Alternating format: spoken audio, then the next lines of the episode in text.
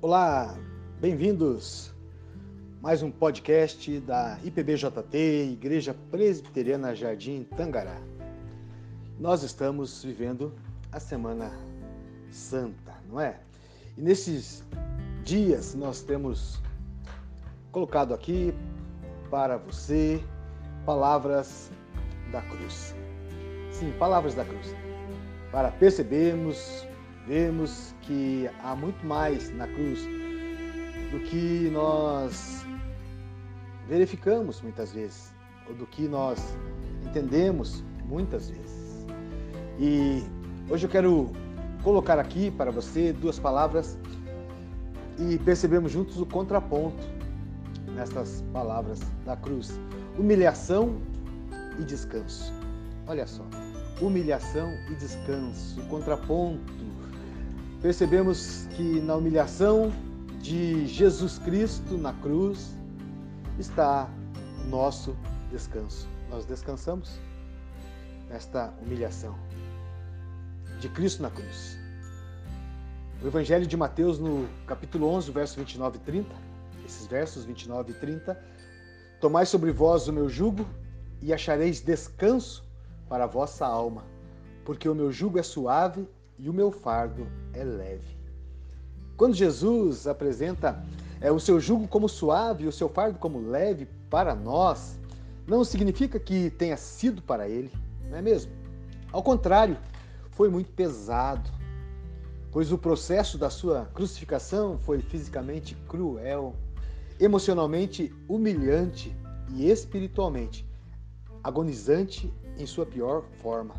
Sim, doloroso, é a via dolorosa. No Getsemane, o peso físico da cruz começou.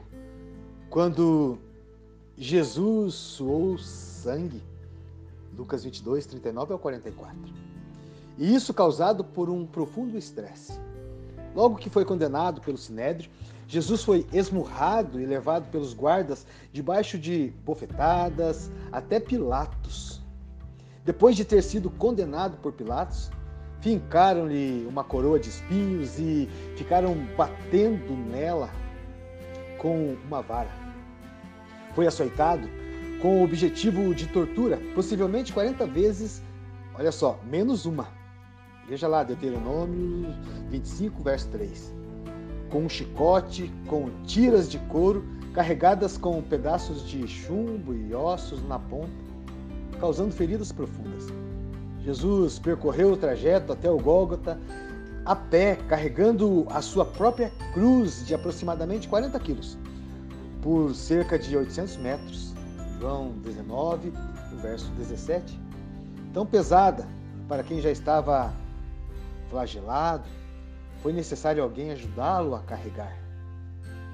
Ao subirem no, na cruz, ao ser ele colocado na cruz, não o amarraram, mas o pregaram com cravos nos pés e nas mãos. Ficou suspenso na cruz por seis horas. Sim, das nove até as quinze horas. Marcos 15, os versos 25 a 34. Quando morreu, nas palavras de Isaías, Jesus tornou-se o homem de dores e que sabe o que é padecer. Isaías 53, 3. Mas olha só, o peso emocional da cruz começou quando foi traído com um beijo de um dos seus discípulos. Foi negado por outro. Ele foi vítima de um julgamento falso, falho e sumário. Foi zombado pelos soldados que, vendando os seus olhos, provocavam para que ele profetizasse quem o esbofeteava e dirigindo-lhe muitas palavras infames e blasfemas. Sim, viu e sentiu a raiva e o ódio que moveram as agressões físicas que recebeu. Foi cuspido no rosto, desnudado, ridicularizado pela multidão, provocado pelos guardas, provocado por um ladrão crucificado ao seu lado, zombado pelos que passavam, escarnecido, com uma placa acima da cabeça, escrita em aramaico, latim e grego: Jesus Nazareno, o Rei dos Judeus. João 19, versos 19 e 20. Mas, sem dúvidas, o peso espiritual da cruz de todos foi o mais intenso. O mais intenso. Do meio-dia até às 15 horas, houve escuridão sobre toda a terra. Marcos 15, 33. Toda a criação manifesta sua dor junto com o Criador. Era hora do poder das trevas. Lucas 22, 53. Três dias de escuridão na Páscoa no Egito. Em Êxodo 10, versos 21 e 23, apontam para as três horas de escuridão na Páscoa do Cordeiro de Deus, em João capítulo 1, verso 29. Jesus ficou em silêncio até que chegou ao clímax do seu sofrimento, quando clamou, agonizando. Agonizado. Eloi, Eloi, lama sabachthani, que significa Deus meu, Deus meu, por que me desamparaste? Durante o período de escuridão, Jesus se tornou pecado e maldição por nós. Gálatas 3, verso 13. Tomando sobre si as nossas dores, sendo traspassado pelas nossas transgressões e moído pelas nossas iniquidades, recebendo sobre si a iniquidade de todos nós. Olha só, o nosso Senhor Jesus, ele não chamou as autoridades, não chamou os religiosos, não chamou os amigos, nem a sua mãe. Ele clamou ao Todo-Poderoso. Ele clamou a quem devido.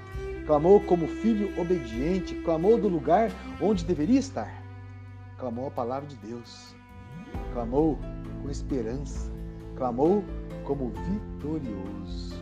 Aleluia nele a nossa vitória, na humilhação de Jesus, o nosso descanso apesar da crueldade física, humilhação emocional, apesar da agonia espiritual, Jesus, em troca da alegria que lhe estava proposta, suportou a cruz, não fazendo caso da ignomínia, ou seja, não se importando com o que sofreu. Hebreus 12, 2. De fato, cumpriu-se que Jesus verá o fruto do penoso trabalho de sua alma e ficará satisfeito tão satisfeito está que continua nos convidando para tomarmos sobre nós o seu jugo, o trabalho da sua obra, a sua missão, e só assim, olha só, só assim acharemos descanso para as nossas almas.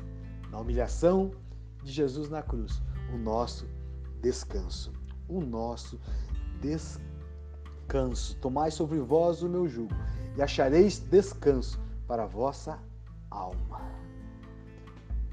Que esse dia seja um dia de descansar, descansar no Senhor. Faça isso. Você verá a humilhação, mas você verá o trabalho do Senhor. Você verá, você contemplará a vitória do Senhor, na humilhação do Senhor o nosso descanso, a nossa vitória. Aleluia. Este podcast é um oferecimento da Igreja Presbiteriana Jardim Tangará, em Bituva, Paraná, com coordenação Pastor Oscar Leiria e produção de Silvana Quadros.